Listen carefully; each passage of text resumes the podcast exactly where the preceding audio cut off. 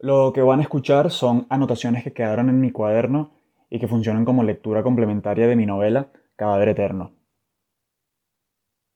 La amistad tan amplia y variada de Antonio Guzmán Blanco con la familia Monagas trajo consigo una inevitable consecuencia, que Antonio Guzmán Blanco se enamorara de Luisa Teresa Giuseppe Monagas, la mujer más bella de Caracas, según algunos cronistas de la época, y nieta del presidente José Tadeo Monagas.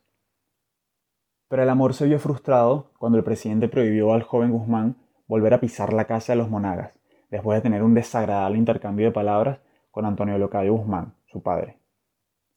Entonces, y quizás para mantenerlo aún más alejado, Guzmán fue nombrado como cónsul venezolano en Filadelfia, Estados Unidos. Tenía mérito para ello. Había obtenido el título de abogado y tenía experiencia en la profesión. Sus capacidades intelectuales, sus habilidades sociales y sus conocimientos económicos y políticos lo convertían en un personaje idóneo para ejercer la carrera diplomática. Por supuesto, para alguien como él, viajar a otros países y conocer nuevas culturas era algo que resulta en extremo atractivo.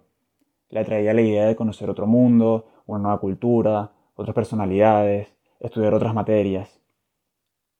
Pero nunca se olvidó de Luisita y mantuvo con ella un amor por correspondencia.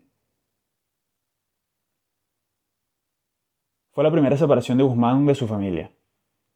Salió de Venezuela con el pesar natural de alejarse de los suyos, de los amigos, de sus libros y ambientes conocidos.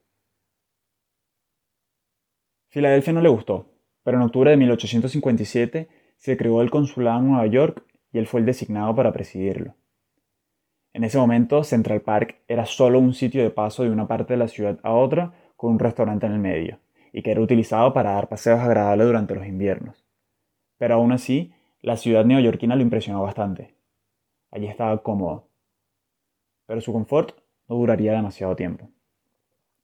En Venezuela, la caída del régimen monaguista no solo era evidente, sino de progresiva intensidad. La presencia de continuas insurrecciones armadas obligó al gobierno a gastar abundantes sumas en la compra de armas y en el sostenimiento de tropas. Al mismo tiempo, la epidemia del cólera y la disminución del precio del café hicieron que disminuyera la mano de obra y el ingreso fiscal. La República estaba viviendo una severa crisis económica. La revolución estalló y así llegó Julián Castro al poder, quien tomó la decisión de expulsar del país a distintas personalidades, entre las que se encontraban los generales Falcón y Zamora y también Antonio Locadio, el padre de Guzmán.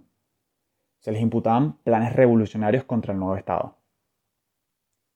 En medio de aquel desorden, Guzmán regresó a Venezuela, pero fue convertido inmediatamente en un preso político. Semanas después de su arbitraria detención, se dirige al juez del tribunal de primera instancia y le dice, No es posible que las leyes ni la razón autoricen como trámite justo mi detención indefinida en esta cárcel. Una de dos, o hay motivo para un juicio y debe seguírseme conforme a las leyes, o no lo hay y debe ponérseme en libertad. Las palabras de Guzmán fueron publicadas en el diario de avisos y causaron sensación. El clamor de Guzmán era el de todos los presos políticos. Si hay delito, que haya juicio. Si no lo hay, que opere la libertad. El tribunal acordó de inmediato la libertad bajo fianza.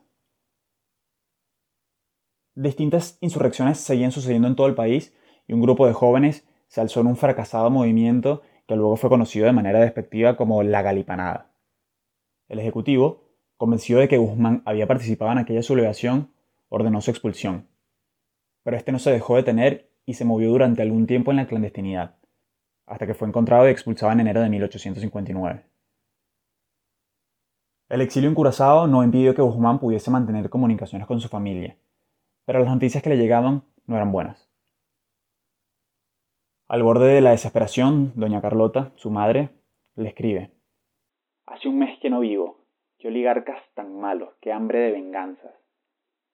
Zamora desde que llegó a Coro no hace sino ganar, así es que tengo muchas esperanzas.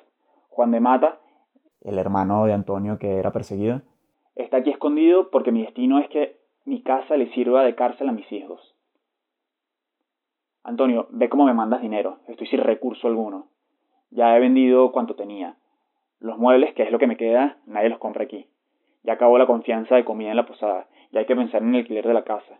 Yo siento mucho escribirte esto, pero ¿qué voy a hacer? Antonio, debemos tener siempre este año en la memoria porque hemos sufrido todo lo malo que hay en la vida. pero espero en Dios que algún día hemos de gozar. Y te digo una cosa, si esta revolución se pierde, inmediatamente mándame a buscar, porque donde ustedes no puedan vivir, no puedo vivir yo. Carlota, su hermana, en otra misiva le expresa.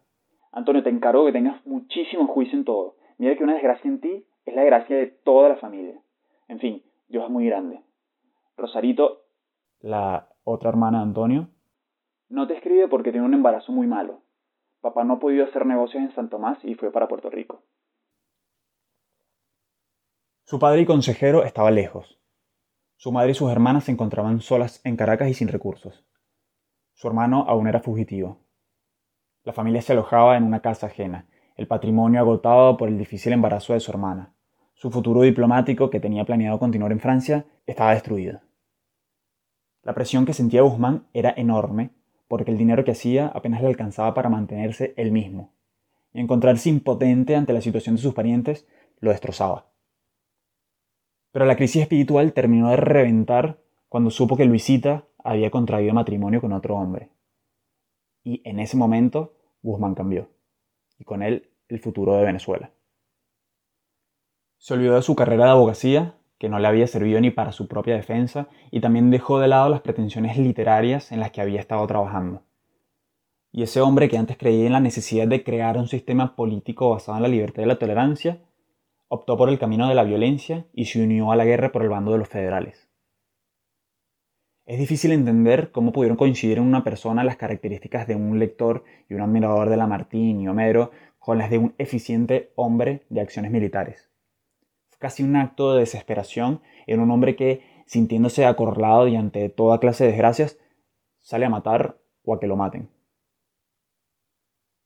Guzmán Blanco, antes fiel partidario de la democracia, ahora aseguraba que los pueblos son incapaces para la política metafísica de los hombres de gabinete, porque para esta se necesita raciocinio, y las masas no tienen razón, sino pasión, no piensan, sienten. Tampoco se las puede dirigir con ideas complicadas, hay que incrustarles pocas, muy sencillas, pero que puedan convertirse en preocupaciones. Idea que no se preste a venir a ser una preocupación jamás será una idea popular. Guzmán, el abogado que antes no conocía de Venezuela zonas distintas a las de Caracas y que ahora había recorrido casi todo el territorio nacional, fue el militar encargado de tomar Caracas con las fuerzas federales. Cercó con éxito la capital, hostigándola desde varios puntos simultáneamente. José Antonio Páez se vio obligado a negociar y así el federalismo logró el triunfo con la firma del Tratado de Coche. Pero antes tuvo que suceder una masacre. 200.000 venezolanos murieron en la guerra en una población que no pasaba del millón mil habitantes. Otros tantos quedaron total o parcialmente inutilizados para el trabajo. Muchas propiedades importantes, tanto urbanas como agrarias, fueron destruidas por incendios o robos. Las únicas fuentes de riqueza que entonces tenía el país, como lo eran la agricultura y la ganadería, quedaron casi paralizadas. Al poco tiempo, Guzmán se convirtió en el autócrata que por años dirigió Venezuela. Esto que escuchaste es un texto que forma parte de la bitácora de Andrés, mi newsletter. Si te gustó, suscríbete. Yo soy Andrés Yerlotis Luznis.